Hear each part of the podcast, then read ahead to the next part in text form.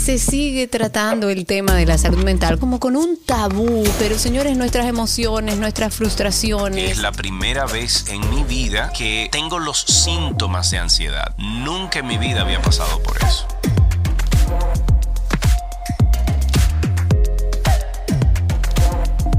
Sergio y Karina, After Dark. Uy, qué ricura hablar de este tema. Rico. Sí, rico porque... Rico, ven, vívelo, papito, ven. Yo lo estoy viviendo. Acompáñame. No, no, no, Ah, perdóname. Yo lo Entonces, estoy... ¿qué tiene de rico? Yo lo estoy viviendo por primera vez en mi vida a la intensidad que lo estoy viviendo. Ah. Entonces sí te puedo decir que es rico que podamos ahora estar todos aquí, aunque sea por la vía digital, hablando de este tema. A eso me refiero. Bueno, eso sí, Eh. porque sí es un tema que hay que hablar. Nosotros, bueno, esto es un invento que hemos creado como para nosotros eh, distendernos un poco, relajarnos, olvidarnos de, de quizás la formalidad que tiene la radio y sentarnos a hablar de temas que entendemos es importante. Esto es un episodio de Karina y Sergio After Dark, un espacio que hemos dedicado para hablar abiertamente sobre diferentes temas acompañados de especialistas, de la participación de personas incluso a través de Twitter Spaces que pueden irse conectando y participar también con nosotros. Mira, cada mayo, Cari, eh, Mental Health America eh, promueve el mes de la concientización o concienciación de la salud mental para educar al público sobre esta parte vital en nuestras vidas.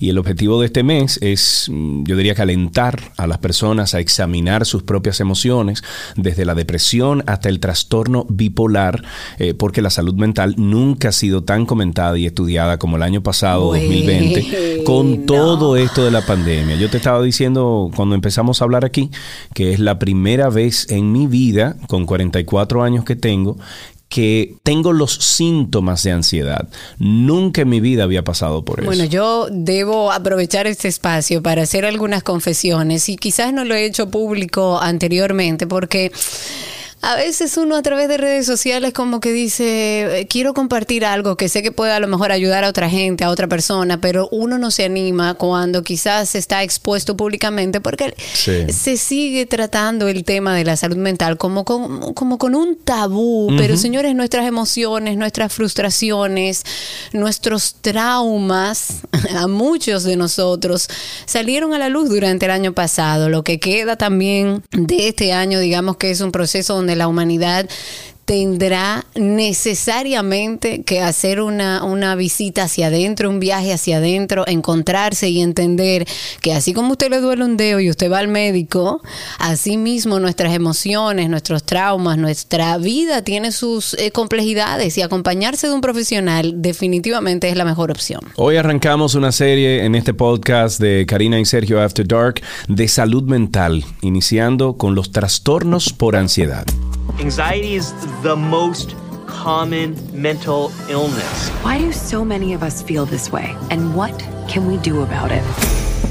Bueno, según el Hospital Clínico de Barcelona, los trastornos, Karina, de ansiedad se caracterizan por presentar como, eh, bueno, como un miedo o precisamente ansiedad intensa eh, o una preocupación excesiva de algo que uno como que repite y repite y repite. De forma obsesiva. Sí, sí, sí, sí. Estos trastornos generan un importante malestar y afectan el funcionamiento habitual de la persona.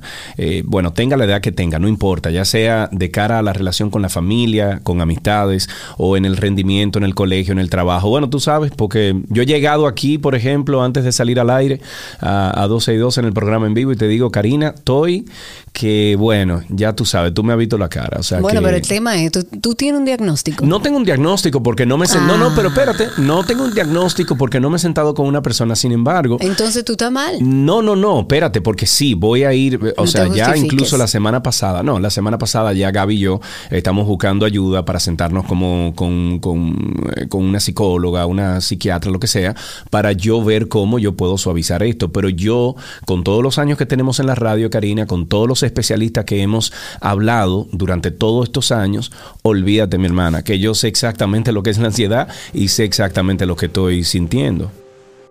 Siento un nudo en el estómago y ganas de estar en mi cama todo el día sin que nadie me vea.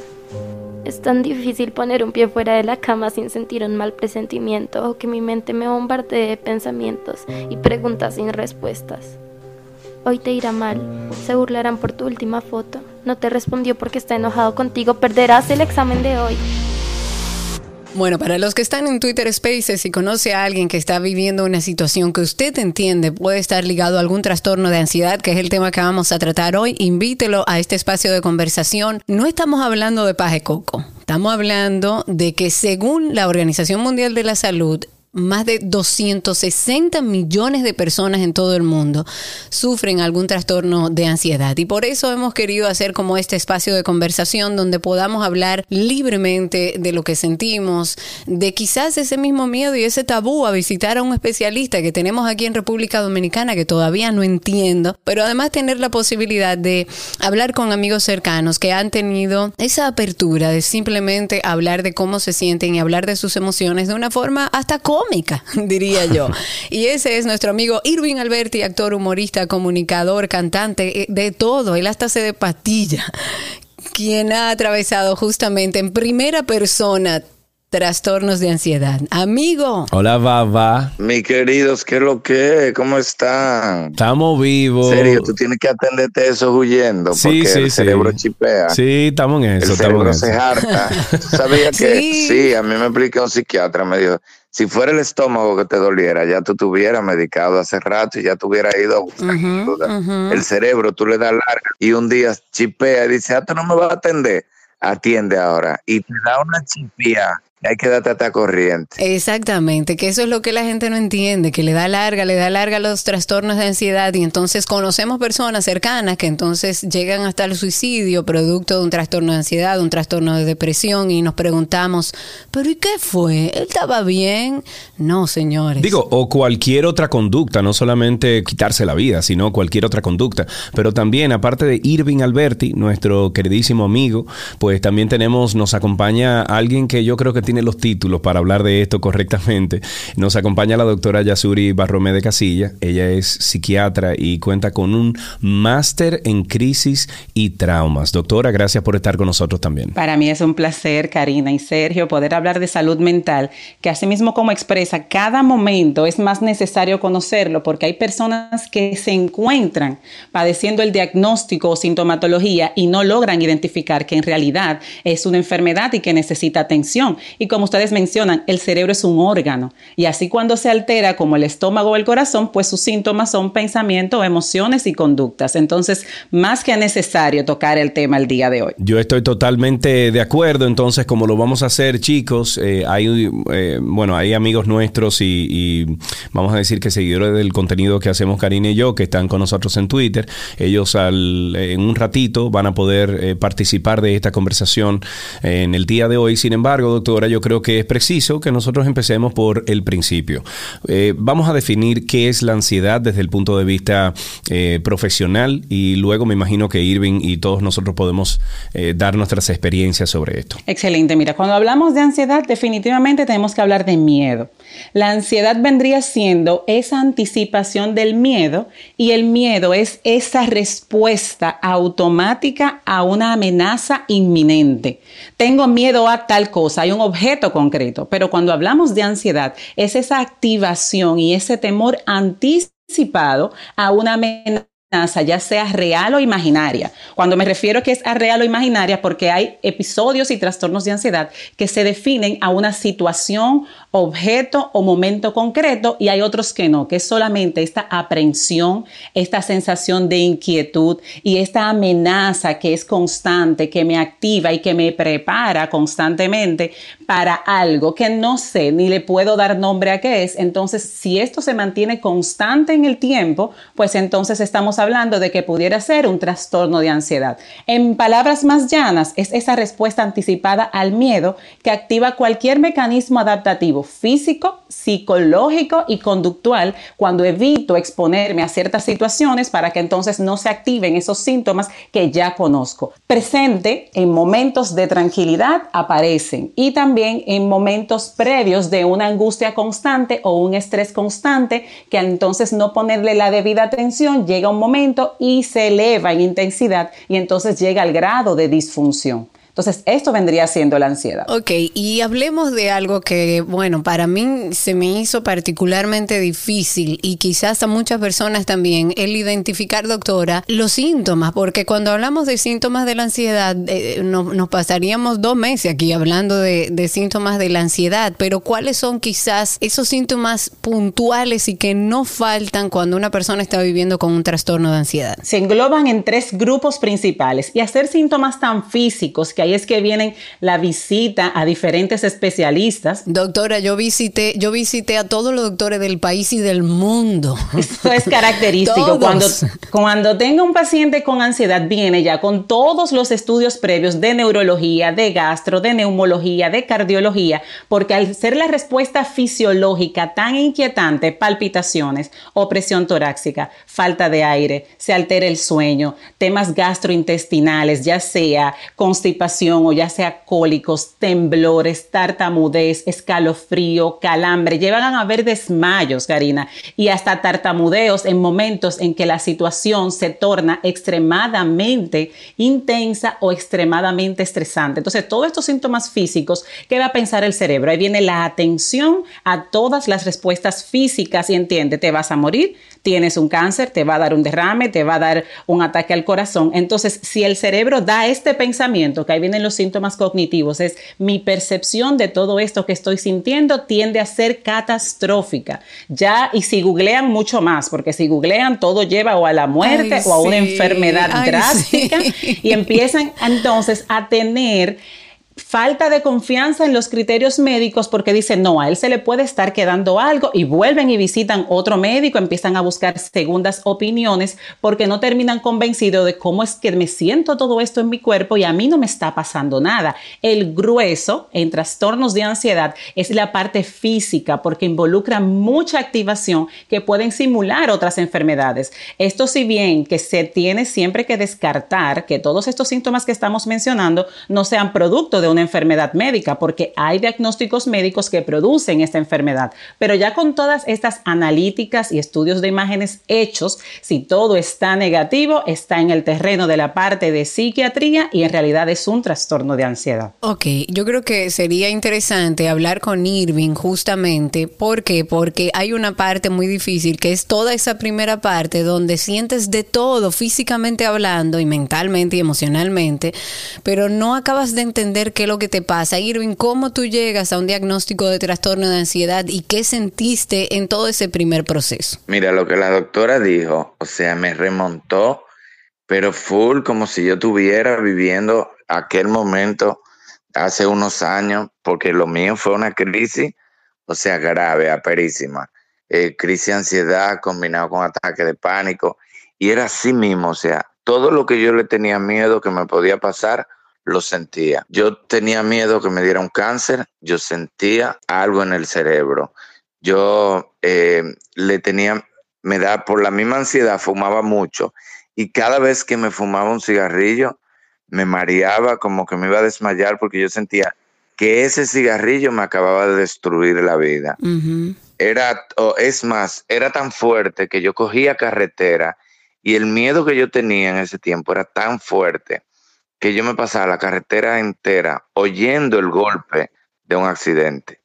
O sea, imagínate tú lo que la gente no se imagina lo que es. ¿Para qué, para qué edad fue eso, Irving? Eso fue hace seis años, siete años más o menos.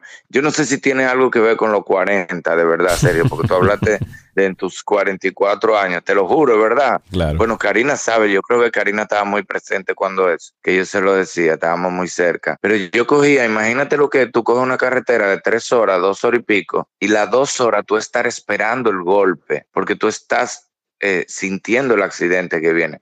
Tú tienes miedo de todo. Pero más que eso, Irving, ¿qué estaba pasando en tu vida? Porque, por ejemplo, a mí ahora mismo, yo puedo decir que todo esto de la pandemia, el hecho de que, eh, tú entiendes, he estado confinado, eh, no he estado, incluso, óyeme, a mí ha sido lo contrario. Yo no he estado solo durante un año y pico y eso a mí me tiene grave. Oye, ¿cómo es la cosa? Cada quien con sus necesidades y es válido. Claro, porque no encuentro mi espacio. Si estoy en la casa, estoy con Gaby. Si estoy en la oficina, estoy con Salvador, que es mi compañero de, de trabajo. Y entonces no he encontrado ese, ese momento solo. Y para mí eso es importante, tener un momento solo. Eh, Obviamente hay otras cosas también, el tema de la pandemia, lo económico, etcétera. Eh, pero para ti, ¿qué detonó? Yo creo que a mí la pandemia me ayudó mucho, que ya haber venido de esta crisis, ya yo sabía, porque la ansiedad, tengo entendido, la doctora que me corría, a diferencia de la depresión, el que la sufre, el que la ha sentido, te avisa. O sea, la ansiedad te va diciendo, prepárate, que viene un mareito ahorita, o sea, la ansiedad comienza. Ella avisa, o un mareito, o empiezan los escalofríos, la piel de gallina. Exacto, los entonces ya tú sabes, tú conoces, A mí es el pecho, a mí es el pecho apretado. tú conoces los ejercicios que tienes que hacer, tú siempre tienes una patillita clavita, que en un clavo, que tú dices, bueno, me viene un ataquito, pap, y eso me ayudó con la pandemia. Pero a mí me parece, según lo que me explicaron los, psiquiatras en ese momento, que fueron varios, el caso mío fue de muchas emociones y decisiones que estaba, que no estaba liberando. O sea, yo tenía muchas decisiones que tenía que tomar, tenía muchas emociones que no las dejaba salir. Yo soy un papá muy, la vida es bella, que en medio de la guerra me estoy riendo para que mis hijos crean que todo está pasando bien, que no hay crisis, que no está pasando nada. Entonces ese fingir frente a mis hijos, un momento emocional difícil para mí. A mí, acuérdate que a mí fue todo junto, fue como los 40, como tú dices. Primero los 40, después la muerte de una persona muy, muy, muy cerca, en muy, muy poco tiempo. Y después el divorcio, o sea, fue como todo junto. Y ninguno lo, lo podía como, ninguno podía como expresarle a mis hijos, porque siempre he querido como apartar a mis, ya tan grandes, ya si yo me rabo a dar gritos, yo soy feliz delante de ellos da- dando gritos. Pero en ese momento yo como que les protegía mis emociones, siempre estaba tratando de, vamos, hay que ser fuerte y reírme y hay que estar contento y la vida, aunque por dentro me estuviera destrozando. Claro. Y en el caso tuyo, Irving, y nuestro, que tenemos que tener una posición pública, o sea, tenemos que, Claro. nosotros vendemos entretenimiento, nosotros vendemos una imagen, nosotros vendemos una postura, vamos a decir, de fortaleza y de liderazgo hasta cierto punto, y eh, cuando estamos pasando por ese momento, Es de nosotros nada más. es de nosotros nada más y cuando llegamos a la casa a lo mejor o, o en esos momentos solos, ahí nos podemos hasta derrumbar. Eh, ¿Fue así para ti? O sea, cuando estabas en televisión, cuando estabas en radio. Yo creo tanto y entiendo tanto que el que no está en el medio no lo entiende. Cuando yo veo esos grandes actores que no les falta nada supuestamente y yo lo veo que de- dan una declaración de repente de una depresión, de una crisis de ansiedad, yo los entiendo tanto porque en ese momento, como tú dices, era solo mío. Yo siempre hago el cuento y hablo con mi comadre, con Catherine, de que, por ejemplo, en el caso de Nurín, a mí no me permitieron llorarla, porque yo fui el que estuve con Catherine todo el tiempo, en el proceso, en el entierro, en todo eso. Y a mí no me permitieron ni siquiera, no, no, tú tienes que darnos fuerza a nosotros, tú no te puedes caer. Y eso yo creo que también me, me cliqueó un poquito. Claro, lógico, y no es para menos. Entonces, ¿qué pasa? Esos, esas crisis de ansiedad solamente me daban, como dice la doctora, en la tranquilidad. Cuando yo entraba al, Sergio, pero era una cosa increíble, yo entraba al programa y durante esa hora yo no sentía nada absolutamente. Desde que yo me montaba en el carro, que arrancaba, empezaban los sudores. Empezaban, yo me sentaba con mis hijos en la cama a jugar PlayStation, a jugar en la televisión, eh, feliz. Me bañaba que tenía que hacer una diligencia, me iba para la puerta, ahí empezaba el mareo, que me iba a desmayar. Llegó un momento que yo no podía ni manejar, que luego tenía que andar conmigo manejándome. Hasta que, como ustedes dicen, me hice todas las pruebas. Yo me hice el plan ejecutivo, yo fui donde un neurocirujano, yo fui donde un gastroenterólogo, yo fui donde un ortopeda, porque qué sé yo cuánto. Yo fui a todos los médicos.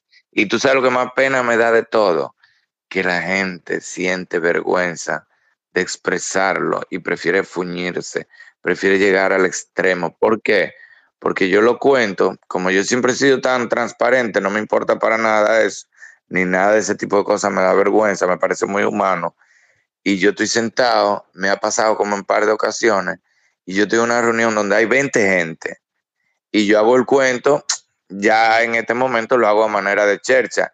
Mi hermano, a mí me dio una crisis de ansiedad. Bueno, tú sabes, Cari. Eh, yo me imagino que es parte de tu rutina hoy en día. Sí, o sea, Sí, pero que yo creo que eso también ayuda a, a sanar. Claro. Eh, eso es parte también del proceso de sanación y además del proceso de madurez, de entender, como yo decía al principio, de que si, señores, si vamos al médico por cualquier otra condición, y de hecho, aquellos que sufrimos de, tras- de trastorno de ansiedad, eh, hemos ido al médico buscando a ver dónde está el problema. Si finalmente nos dicen que es un problema de ansiedad, ¿por qué la vergüenza? ¿Por qué no atenderla? Óyeme esto, Ujú. que te decía que Cari es testigo que cuando nos juntamos, yo hago el cuento y ya hoy en día, incluso como tú dices, hasta en los shows, a veces yo hablo de eso, de mi 40 junto con la ansiedad que me tuve al morir y la gente riéndose, porque la gente cree que esto es investigación de mercado, pero hay muchas cosas que son de uno.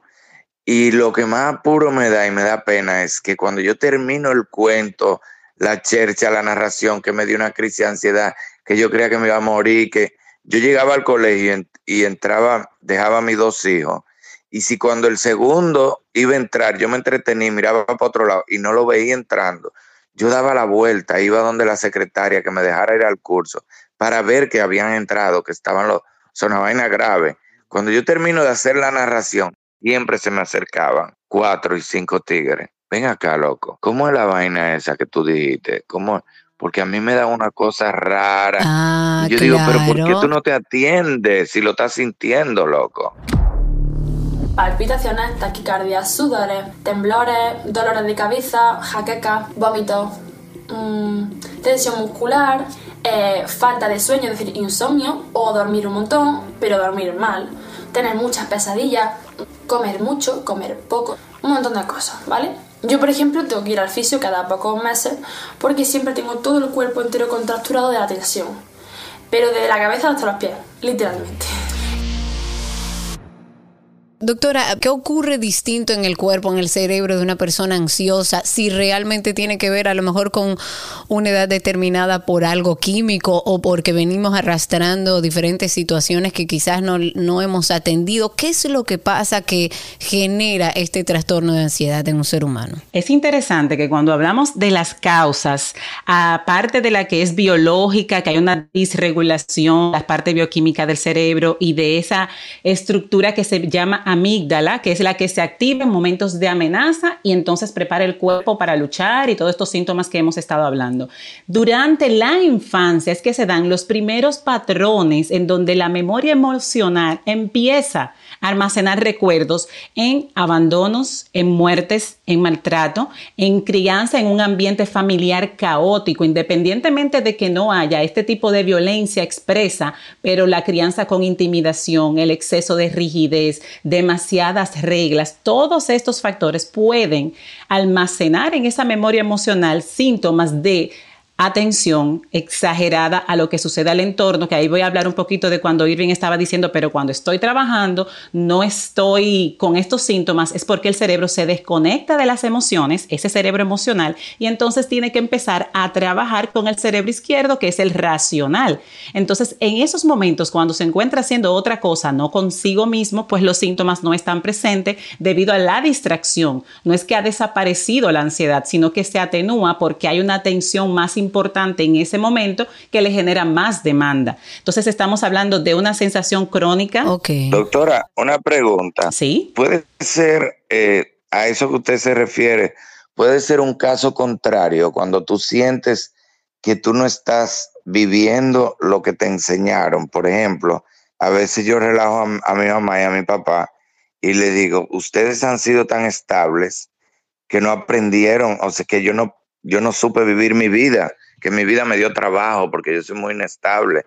Entonces, en el caso de, de mami y papi, 60 años de casado, mi hermana tiene 30 años de casada, mi papá y mi mamá, yo no me acuerdo haberlo visto peleando, una familia súper funcional, en mi casa casi no se peleaba. Em, mi papá duraba 30 años en la misma empresa, mi mamá, y de repente yo llego, artista, inestable, loco, tres matrimonios, tres hijos, eh, vivo en un apartamento solo, vuelvo y me caso, vuelvo y me divorcio. Entonces yo no estaba como, era como que yo quería vivir una vida, pero no fue para eso que me prepararon. Eso viene siendo, vamos a decirle, como un conjunto. Ahí hay lealtades invisibles asociadas al sistema familiar. Entonces aparece un síntoma que se llaman los niños burbuja. Cuando crecen en un ambiente completamente estable, de protección, siempre se dice, que el exceso de cuidado y de estabilidad y de todo esto propio de la niñez, porque es la responsabilidad de los padres, llega a marcar tanto como el exceso de libertades y el exceso, vamos a decir, de, vamos de falta de reglas. ¿Por qué? Porque en un momento que la vida misma ya te torna en un ambiente en el que tienes que utilizar tus propios recursos, todo el tiempo estuviste bajo un estilo de crianza en donde podían protegerte tanto que no te permitían desarrollar recursos psicológicos para enfrentar situaciones estresantes, pues entonces cuando te toque no vas a tener esos recursos internos para poder enfrentarlas. Doctora, ¿usted está diciendo que todo esto es culpa de los padres de Irving? No, estoy diciendo que esto es un factor que puede ser incidente en el que, bueno, si él vio todo estable en su familia, vamos por ahí, en su curva vital, todo completamente sin ningún conflicto, todo muy estable, 60 años, mucha estabilidad. Entonces él sale en estilo de vida, características de su personalidad de él, independientemente de la crianza de los padres, ahí estamos hablando de su mundo interno, si empieza a relacionarse, a tener otros ambientes en donde no tiene estos mismos parámetros que hablo de valores, de estilos de crianza, de forma de ver el mundo, entonces él va a generar, vamos a decir, no es una fricción, sino que van a converger esto que yo he aprendido, esto que yo sé con esto que estoy viendo, no va a tener los recursos de afrontarlo y puede convertirse en riesgo. Mira que cuando hablamos de ansiedad no es una sola la causa. Entonces, él vendría siendo, pareciera que es la oveja negra o es el síntoma de un sistema familiar muy estable, pero hay otros factores que se pueden evaluar en el contexto. perdón, doctora, con lo que usted ha escuchado, por ejemplo, de Irving, lo que ha hablado de mi parte, etcétera, ¿usted consideraría que tanto Irving como yo o Irving en aquel momento estuvo pasando por un trastorno de ansiedad o no llegó a trastorno? ¿O cuándo podemos nosotros decir que es un trastorno? Sí, yo llegué heavy. A mí se me metieron mi patilla diaria. Sí. Varias. Bueno, pero eso no quiere decir que era un trastorno, ¿o sí, doctora? Cuando se define trastorno es cuando ya los mecanismos de poder enfrentar todo esto porque mira, para hablar de ansiedad se necesitan seis meses de síntomas. ¿Por qué? Porque el cerebro desarrolla mecanismos de afrontamiento y crea estos mecanismos adaptativos a estas situaciones que pueden ser amenazantes. Pero cuando esto se mantiene en un pico alto, intenso y constante, la palabra principal es ya yo no logro sentirme bien conmigo mismo y esto está afectando mi calidad de vida, está afectando mi trabajo, mi rendimiento y mis relaciones interpersonales. Estos son los criterios para hablar de trastorno, porque hay un estilo de ansiedad que no es patológica, que tiende a ser el creativo, el hiperactivo, a veces le dicen ese team intenso, que son muy anticipados a lo que pueda suceder, es la misma ansiedad que también lo hace, Sergio, solo que lo hace desde un contexto normativo y con respuestas adaptativas que dan un resultado. Cuando estas respuestas son inadaptativas, ya yo no quiero hablar en público, ya yo estoy evitando las entrevistas, ya yo estoy manteniéndome aislado para no exponerme y yo tener un episodio de estos y verme frente a la gente, ya eso sí está interfiriendo con tu nivel de funcionamiento. Entonces ahí sí ya estaríamos hablando de que es un trastorno. Lo que define la ansiedad de trastorno de ansiedad es la respuesta desadaptativa a estas emociones, porque hay quienes tienen los recursos. Si vamos a poner un ejemplo entre tú y, Irving, Irving llegó a trastorno porque como él explicó, no, ya yo llegué a un punto en que no podía más, buscó la ayuda y tuvo criterios para un diagnóstico. En tu caso, pareciera que son síntomas que están presentes que para ti son importantes porque nunca lo has percibido, pero es muy probable que entres entre sintomatología leve a moderada, que con una intervención psicológica, que es la apropiada para este caso, digamos la parte hablada, pudieras entonces identificar estresores, patrones de conducta, flexibilidad en los pensamientos. Las personas muy rígidas y muy perfeccionistas y que manejan este sistema de estilo de control tienden a tener más riesgo de ansiedad. ya, me, ya me definió, ok, gracias. Claro, lo que yo siento que sí, que efectivamente hay un grado de ansiedad que es muy necesario porque es adaptativo y porque si sabemos escucharlo con tranquilidad, incluso aprendemos muchas cosas, nos dice cosas interesantes sobre nosotros mismos, sobre el mundo donde vivimos. Eh, la ansiedad es un mecanismo de, de cohesión social, es un generador incluso de solidaridad. Lo que pasa es que, y como dice la doctora, cuando llega un punto donde tus eh, actividades habituales no puedes hacerla producto de esta situación, pues entonces ya sí tenemos que atendernos.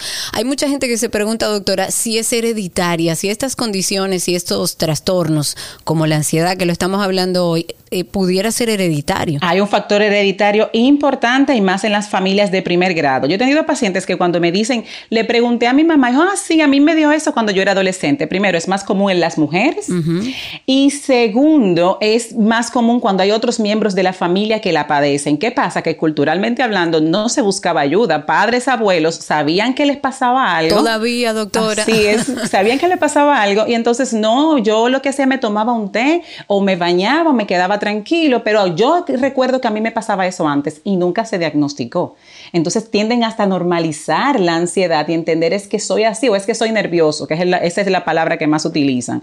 Pero en realidad se están adaptando a vivir en modo supervivencia y eso es desgastante. Es tanto que de cada 100 personas que tienen trastorno de ansiedad, hasta un 50% hacen episodios depresivos, porque mantenerte en esta hipervigilancia, esta hiperalerta constante agota tu cuerpo física y emocionalmente y entonces hasta para adaptarse el cerebro hace una depresión. Ahora que usted dice eso, por ejemplo, yo nunca he necesitado más de 7 o 8 horas para, para descansar, para sentir cuando yo me despierto que estoy descansado. Sin embargo, hoy en día y viviendo todo lo que hemos vivido y viviendo esta, este episodio de cuasi ansiedad que estoy, eh, siento, doctora, que tengo que dormir 10, 11, 12 horas para yo descansar. ¿Eso es normal? Ya están empezando entonces a cambiarse tus patrones, porque si tu ciclo natural de sueño es de 8 mm, horas... ¿Salgo huyendo ahora para donde la psicóloga? No necesariamente huyendo, pero lo, interesante es que lo identifica. No le digas así. Que lo estás identificando, Sergio, eso es lo importante, porque ya está cambiando tu patrón de sueño. Eso es uno de los síntomas principales. Otro también es que cambia el patrón alimentario y otro que siempre te mantienes en una vigilancia constante de si tengo el síntoma o no lo tengo o ante cuáles situaciones. Y algo que también pasa desapercibido es que empiezo como a hacerlo todo rápido y estoy como anticipado completamente a todo y tengo que planificar el día y tengo que hacer las cosas quizás tan rápido como estoy hablando ahora mismo. Pero entonces esta parte anticipada es otro de los síntomas también de la ansiedad. Digamos que sí, que ya hay ansiedad, Sergio, y que lo bueno es buscar ayuda a tiempo para que no entre al rango de patología que tenga que medicarse, pero sí es muy probable que necesites una intervención desde la parte de psicología. Me calma mucho cuando, te, cuando ya tú llegas donde la psiquiatra, donde el psiquiatra, y te entrega, por ejemplo, todas esas alertas de ansiedad, todos esos síntomas de trastorno de ansiedad, eso te da una calma, como, o sea, el tú saber, aunque sigue siendo un problema mental, pero el tú saber que físicamente estás bien, ya tú te, es como que un empoderamiento, porque si la gente se imaginara la ventaja que te da cuando tú llegas donde el psiquiatra y el psiquiatra te dice, físicamente no tienes nada, mira, lo tuyo es mental, tienes un trastorno de ansiedad, estos son los síntomas, y tú te ves en todos los síntomas reflejados, eso te empodera porque tú entiendes, bueno, ya esto ya yo lo puedo controlar, ya, ya entre la psiquiatra y yo podemos hacer un trabajo, ya yo sé que no me voy a morir, ya yo sé que esto se puede tratar y te calma muchísimo. Si la gente supiera la calma que te da con la primera visita que tú hagas al psiquiatra, porque mientras tanto tú no sabes qué es lo que tú tienes. El hecho de ir a una primera consulta de intervención para tratar un tema, ya sea de, ansiedad o cualquier otro, te da el 40% del proceso terapéutico avanzado, porque ya estás primero en la disposición de buscar ayuda, o sea que estás abierto a recibir la ayuda, y segundo, se le da nombre a lo que te está pasando, porque uno vive en incertidumbre, no es lo mismo, es me siento triste, ok, estoy triste, estoy enojado, estoy enojado, pero la ansiedad es este sufrimiento de una, una incertidumbre incesante que desgasta. Cuando va donde el profesional que le dice, mira, es esto, se manifiesta de esta manera y lo podemos tratar con esto y a partir de tanto tiempo vas a estar bien, eso es luz a ese momento tan oscuro de esa persona. Es como que le alumbramos, mira, tiene nombre lo que te pasa y si tiene nombre, tiene manejo y también tiene recuperación. Y ya que se le pueda dar esa información, regula emocionalmente hablando esa intensidad. No es que desaparece, pero es, wow, ya puedo empezar a mejorar de esto que me está pasando. Entonces, una primera entrevista, aunque no se inicie la parte farmacológica desde ese momento, solo con darle la información, educar, ya el paciente empieza a sanar. Muy bien, vamos, vamos a, llamar un, hacer un llamado a nuestros amigos en Twitter Spaces.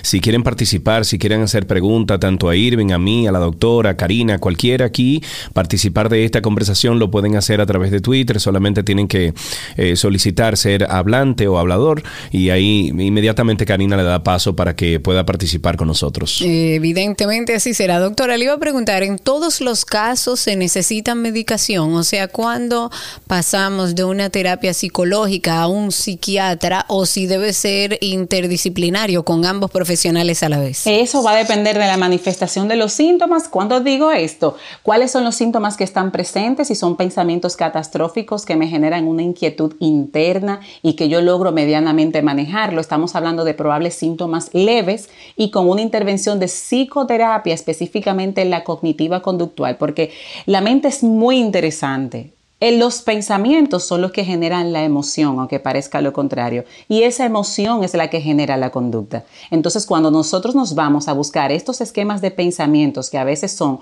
o muy catastróficos o muy distorsionados, tenemos la capacidad de modular la respuesta emocional y por tanto entonces ya los síntomas se pueden ir desvaneciendo y esto vendría siendo psicología, síntomas leves a moderados. Cuando ya estos síntomas son episodios de pánico, cuando ya los síntomas me incapacitan para yo introducirme en mis labores o yo salir, en los niños se presenta y hay mucha baja escolar que se retiran de las escuelas o de las universidades y toda esta parte académica y empieza a interferir con mi funcionamiento, estamos hablando entonces que la intervención puede ser en primer lugar psiquiátrica, que es farmacológica, y luego psicoterapéutica, porque el paciente a veces llega con tantos síntomas que no se, uno se va a poner a decir mira, cuando el pensamiento llega, tú lo atrapas, tú lo cuestionas, el cerebro no está en, está en modo supervivencia, no está en racionalización. Claro. Entonces, en ese momento se entra la parte farmacológica por un tiempo determinado. Ojo, ¿el trastorno de ansiedad se cura? La respuesta inmediata es sí. Porque entonces cuando ya esos, esos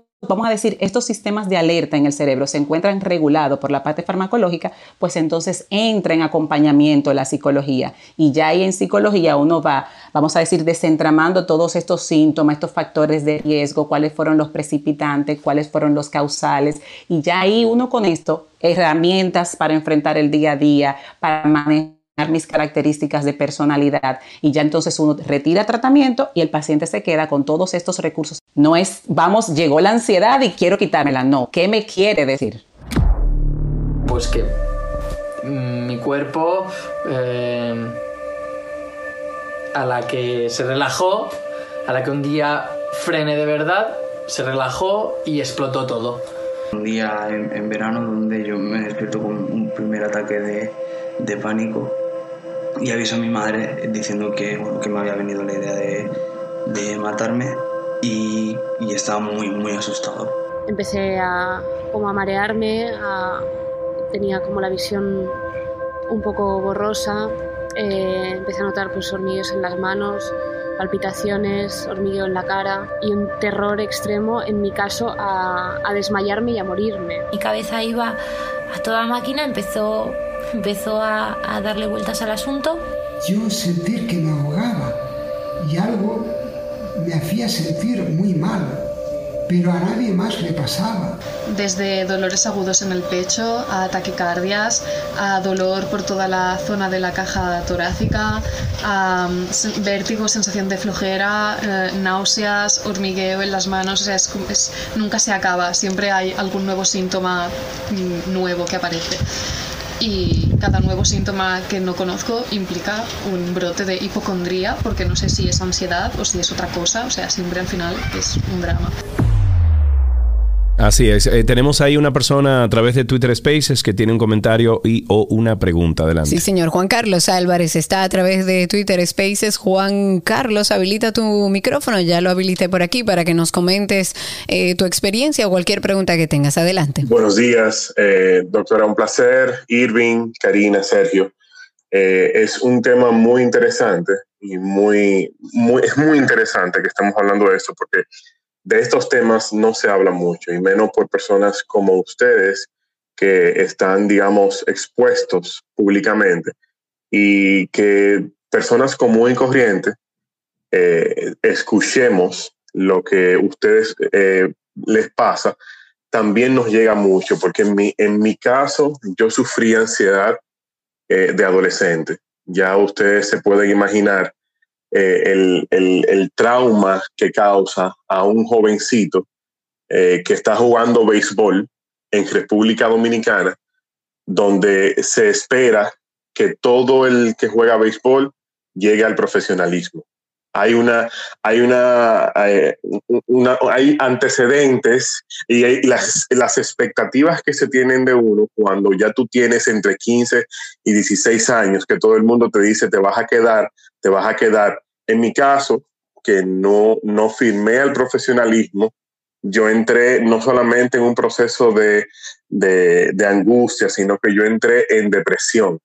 Yo tuve eh, casi cuatro meses eh, que no salí de mi casa. Por eso incluso también entré tarde a la universidad, porque gracias a Dios yo sí estudié yo no me quedé solamente haciendo el deporte, sino que yo hacía la, la, dualidad. Entonces yo duré casi cuatro meses sin salir de mi casa con ataques de pánico. Mi mamá lamentablemente no tenía las herramientas y quizá no tenía tampoco el poder adquisitivo para poder eh, llevarme a, un especialista, a un psicólogo que pudiera, eh, pero sí se angustiaba mucho, ella sufría mucho por eso, no solamente el que está padeciendo, sino también quienes, quienes están a tu alrededor, tu, tu familia, tus, tus seres queridos, sufren mucho por eso gracias a Dios en mi caso yo pude salir. Totalmente, o sea, la familia, y eso es un tema importante de abordaje, también los que están alrededor no entienden lo que está viviendo una persona con ansiedad, pero hay algo que dice Juan Carlos ahí, doctora, que quizás sea interesante, que mm, eh, es el tema de que él también vivió con depresión. Eh, ¿Está ligada la depresión a la ansiedad? O sea, una cosa arrastra a la otra y quizás Irving también puede hablarnos desde su experiencia. Primero con usted, doctora. La respuesta es sí. Mira, los mismos mecanismos, vamos a decir a nivel bioquímico, que se encuentran vinculados en la ansiedad, que es serotonina, noradrenalina, dopamina, son los mismos neurobioquímicos que se encuentran alterados en la depresión. Entonces sucede de dos formas. Cuando una persona de base tiene síntomas depresivos, la, la depresión, si uno no pregunta cómo está, uno puede simularla mejor. La depresión no es solamente tristeza, yo querer quedarme acostado en una cama. La depresión es apatía, irritabilidad, falta de ánimo, fatiga física. Entonces, ¿qué pasa con estos síntomas? Se hacen crónicos en el tiempo, o sea, pasan años y no los expreso, aunque constantemente tengo esta sensación de vacío, hasta que aparece un ataque de pánico. Oh sorpresa, como el pánico es la sensación de muerte inminente, ahí sí busco ayuda. Pero cuando uno explora en la entrevista clínica, uno se da cuenta que el paciente viene con síntomas depresivos probablemente desde antes. Y ahí estamos hablando de un diagnóstico de depresión con síntomas ansiosos. Cuando sucede en viceversa, una persona que maneja una angustia constante, una hipervigilancia al entorno, una anticipación, una inquietud interna que se mantiene en esta, vamos a decir, en este techo de síntomas ansiosos, pues si pasan el tiempo y no busca la ayuda, se deprime, porque se siente mal de cuándo va a acabar esto, de yo no me voy a mejorar y entonces vienen los síntomas depresivos, esta sensación de desesperanza, de que no puedo salir de aquí y entonces aparecen los síntomas depresivos. Es, es tanto que tengo un post que habla de eso mismo, cuándo es una depresión con síntomas ansiosos y cuándo es una ansiedad con síntomas depresivos, porque casi siempre van de la mano. Entonces, ¿qué pasa en este tiempo? Abordar desde la base del diagnóstico primario para que en consecuencia mejore lo secundario. Y vamos a ver desde la óptica de Irving viviendo con un trastorno de ansiedad, ¿tú sentiste que en ese proceso de ansiedad, Irving, también viviste momentos de depresión? Mm, mira, yo, yo creo que fue porque yo lo ataqué tan rápido, o sea, yo me sentí tan, tan mal y tenía, no sé si era por un proceso. Nosotros teníamos, eh, cuando me dio la crisis ápera, teníamos eh, los temores una temporada entera en 360. Y eso me hizo, porque imagínate, cuando Kenny y el gordo me miraban y, decían, y torcían la boca, como quien dice, este jevo se nos va ahí en el medio del show, porque la ansiedad además te da una resequedad en la boca, que yo cantaba un pedazo de canción y me tenía que sentar mareado y beberme una botellita de agua entera. Y Kenny y el gordo, ya tú sabes, se miraban como quien dicen, bueno. ¿Qué le pasa al loco? Pero yo creo que, que lo atendí tan rápido que no, no permití que llegara la depresión Además, en todo momento mi angustia era lo contrario, o sea, yo no quería quedarme en la cama, yo no quería perder la vida, yo lo que quería era seguir, yo lo que quería era hacer, salir de eso para volver a sonreír, para volver a estar bien, para volver a estar nítido, para no tener miedo como, como yo había sido todo el tiempo, para seguir, eh, ¿qué es lo que hay que hacer? Pues vamos, yo no le tengo miedo a eso, vamos arriba. Entonces creo que lo atendí tan rápido que eso me permitió no llegar a que fuera una, una depresión. De hecho, eh, yo llego con unos, yo llego a emergencia con casi con unos síntomas como si yo tuviera un derrame. O sea, yo fui a buscar a los muchachos al colegio un día y le dije, yo estoy grave, mareado, y cuando llegué a la clínica yo no podía ni hablar claro. Porque a todo esto tú sintomatizas cualquier cosa real que tú te lo sintomatiza el doble. Una, una preguntita, Irving. ¿Tú sentiste durante este proceso, Irving y doctor, a lo mejor hay una explicación, vamos a decir que eh, profesional y estudiada sobre lo que voy a preguntar, pero yo siento en este proceso que yo estoy constantemente a la, o sea, estoy constantemente a un paso de yo, de yo llorar y no puedo llorar. ¿Eso te pasó a ti, Irving? Sí, y en el borde de desmayarte, o sea, tú caminas como que dos pasos más, me da un chisma el sol y me voy a desmayar. Duro media hora más sin comer y me voy a... O sea, tú, te, tú estás como en un borde todo el tiempo, como que tú crees que te va a desmayar. Pues cuando yo llego a la clínica, que voy ya y llegan los viejos, papi me dice, mira, yo sé que tú tienes, te está atendiendo, tú tienes tu psicóloga, pero yo quiero que tú vayas donde este psiquiatra, que yo confío en él, yo lo conozco, somos amigos. Y ya la otra psicóloga me había dado los, los síntomas que yo sabía lo que tenía. Y yo fui donde el psiquiatra y le dije a la franca, oye una cosa, doctor, yo tengo show en tres días, yo tengo que sacar de abajo, entonces empatílleme y después arrancamos el tratamiento de la respiración y todo eso. Pero vamos, deme, arranque con pastillas. Pero deme algo duro ahí, que me, que me sí, deme algo duro para yo poder hacer mi show. ¿Tú sabes lo que me dijo el, el doctor? Oye, lo que te voy a, además de que me recetó un tratamiento por 21 días acidísimo, o sea, hasta a full, me dijo, no dejes nada de tus hábitos, por más eh, adictivos que tú entiendas que son, por más que te afecten, no es el momento de tú dejar el cigarrillo, de tú dejar tu cervecita, no me dejes nada de eso. Cuídate, me dijo incluso, no se me olvida, Cuídate de la bebida, porque no hay nada peor que una alteración que tú puedas tener de ansiedad o depresión combinado con una resaca. Recuerdo que me lo dijo, me dijo, me dijo, bébete tu cervecita, fúmate tu cigarrillito, pero resaca con ansiedad o con depresión, eso es fatal. Y entonces después del tratamiento de los 21 días, pues ya empezamos a reducir la pastilla, a manejar tratamiento con ejercicio. Y ya, bueno, de ahí para adelante ya yo la sé manejar muy bien y la siento y la presiento cuando viene y los ejercicios me ayudan cantidad. Vamos a hablar con Eliana. Vamos a hablar con Eliana Irving, que la tenemos a través de Twitter Spaces. Eh, ya te habilita el micrófono, Eliana. Eh, por favor, habilítalo de esa parte para que puedas contarnos sobre tu experiencia. Estamos hablando de ansiedad. Adelante. Hola, ¿cómo están? Pues muchas gracias por la oportunidad y realmente es un excelente podcast porque reflejándolo en ustedes, a veces uno ignora lo que le está pasando. Por ejemplo, a mí que quisiera preguntarle a la doctora, yo, eh, yo me enfoco en muchos proyectos y quiero hacerlo todos al mismo tiempo. Entonces, eso no sé si me, me, me, da un grado de ansiedad muy grande, no sé si es eso, pero las manos hasta me tiemblan cuando no logro ejecutar el proyecto que yo me propuse. Entonces, quisiera preguntarle eso a la doctora. Doctora, ¿qué podemos decirle? El estrés intenso y sostenido en el tiempo sin formas de manejo adecuado es uno de los principales factores que inducen a la ansiedad y también las constantes expectativas. Yo no estoy diciendo con esto que vamos con pocos proyectos para poder adaptarnos, no, sino que puedan priorizarse o organizarse para que entonces no se conviertan en demanda que generen ansiedad. Entonces, si ya sabe que cuando tengo varios proyectos al mismo tiempo tiendo a manejar mucha ansiedad y esta puede llevarme hasta cometer errores en estos mismos proyectos y entonces ya como si fuera una profecía autocumplida, entonces aumenta la sintomatología, pues entonces yo voy tomando las capacidades que me va dando en el momento en que pueda irlo tomando. Las personas que manejan muchos trabajos al mismo tiempo, el personal de salud, las personas que trabajan en medios de comunicación, hay ciertas profesiones también que por estadística manejan más estrés de lo habitual también están en riesgo de padecer trastornos de ansiedad. Pero esto mucho tiene que ver con estas características de personalidad, de ser inflexible ante las autodemandas, las autoexigencias y ese perfeccionismo que hablábamos hace poco también son detonadores de síntomas ansiosos. ¿Lo puedo llevar a un nivel que yo los pueda manejar? Bueno, pues perfecto si da resultado. Pero si esto se convierte en un estilo de vida y uno se mantiene hiperfuncional, va a llegar un momento en que si no se cuida a esa misma magnitud en que se demanda,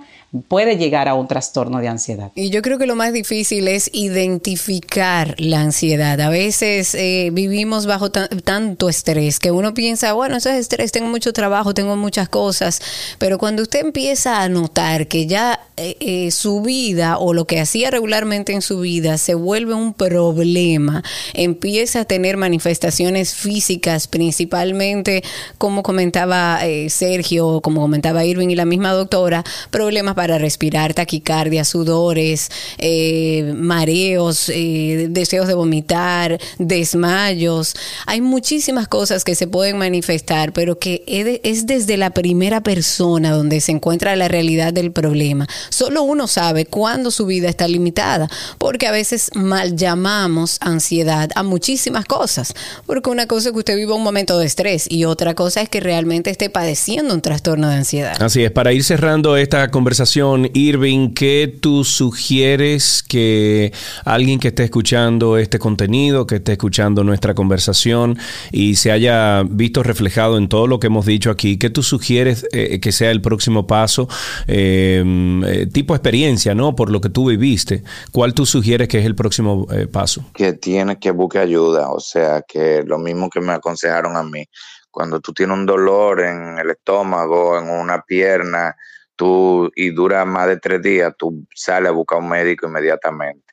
Entonces, si tú sabes que tú no estás teniendo control, eh, que tú tienes desequilibrio en el trato con la gente, en tú que te pones a llorar solo o que vive asustado con un miedo, algo nuevo en tu vida, que, que busque ayuda, que no le tengas miedo a eso, que si tú ves que tú sintomatices el doble, que tú llegas, por ejemplo, tú que haces ejercicio, tú sabes que uno a veces se le va la mano, sobreentrena, y tú llegas con deshidratado a la clínica, y el médico te dice, es una deshidratación, tú estás sintomatizando el triple, tú crees que tú te vas, o sea, tú llegas con una deshidratación con los síntomas de un derrame. Entonces, cuando tú sabes que ya tú estás viviendo al borde de lo que tú estabas acostumbrado, que busque ayuda, que no trates de resolver eso solo, que tú no eres Superman, que tú no puedes pensar, ah, ya yo sé lo que es esto, yo lo voy a manejar, ya como yo sé lo que es, ya eso no me va a dar problema, ya no me... No, que busquen ayuda, eso es lo, lo que yo le recomiendo a todo el que está en mi entorno, que me dice que no puede dormir un día, que está triste, que está muy triste, que dura varios días igual, no tristeza no da todo en un momento, pero que dura varios días con ese tipo tiene que buscar ayuda obligatoriamente. Doctora, para cerrar, ¿qué, ¿cuáles son sus consejos profesionales para lo que están escuchando? Identificar si hay un cambio en mi forma de actuar, de yo presentarme, de yo manejar. Hay un discurso interno que ya tiende a ser constantemente catastrófico, porque el primer paso para lograr un cambio, buscar ayuda, es identificar que lo que me está sucediendo no es lo normal. Lo que me está pasando ya está interfiriendo. No tiene que llegar al punto de que interfiera en las relaciones personales. Si yo me siento mal, con todo esto que estoy sintiendo, aunque no lo hable con los demás o para no preocupar a los demás o esto, busque ayuda. En el momento en que no pueda buscar ayuda, puede hacer buscar formas, actividad física, Puede ser la lectura, puede ser ejercicios de respiración, pero estos son con síntomas leves, Sergio. Lo principal es buscar una ayuda profesional capacitada que pueda entonces ayudarlos a abordar que se quede como un episodio, que esto puede ser un momento en la vida, como mismo explica Irving, y no que se convierta en un trastorno recurrente que ante cada situación estresante, pues entonces aparezcan los síntomas, que esto suele pasar si no se trata a tiempo, que ahí está el punto. Tratarlo a tiempo te va a evitar en un futuro seguir haciendo estos episodios y también te evita hasta patologías neurológicas, porque ya se ha descartado que los pacientes que tienen ansiedad o depresión y no se manejan de forma adecuada tienen mayor riesgo de padecer Alzheimer y enfermedades neurodegenerativas que son del grupo neurológicas. Pero es que el cerebro es un órgano y tenemos que verlo como un sistema y un todo porque el cerebro es que está el centro de comando del cuerpo.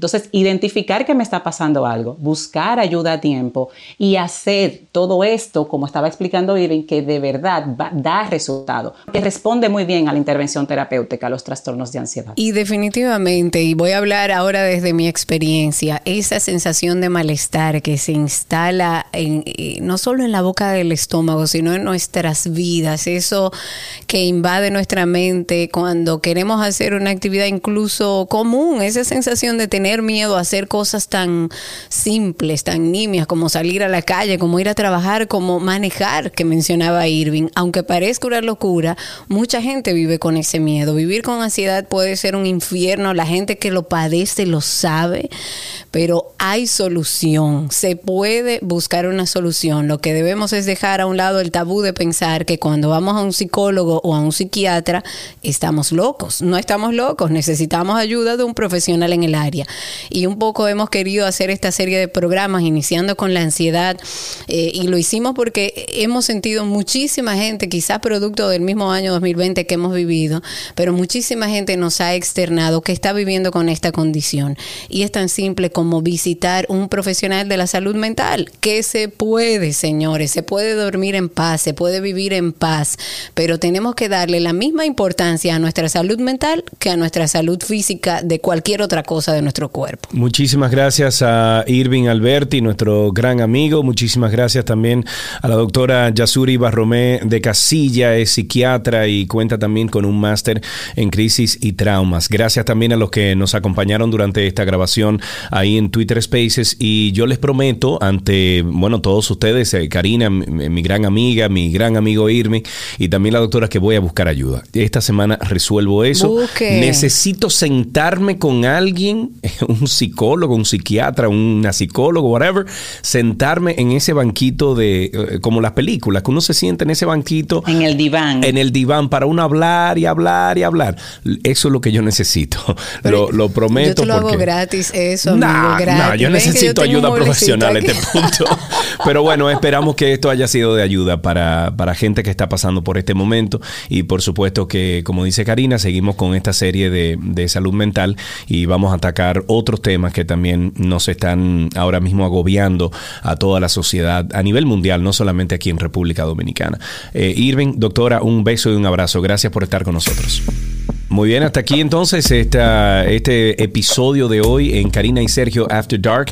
Pueden buscarnos como arroba Sergio Carlo, arroba Karina Larrauri y arroba Karina y Sergio After Dark en redes sociales para que nos comenten qué les pareció y si quieran o, si quieren ustedes que tratemos algún tema en particular, pues también lo pueden sugerir a través de las diferentes plataformas. Señores, adiós. Nos vemos en otro Karina y Sergio After Dark.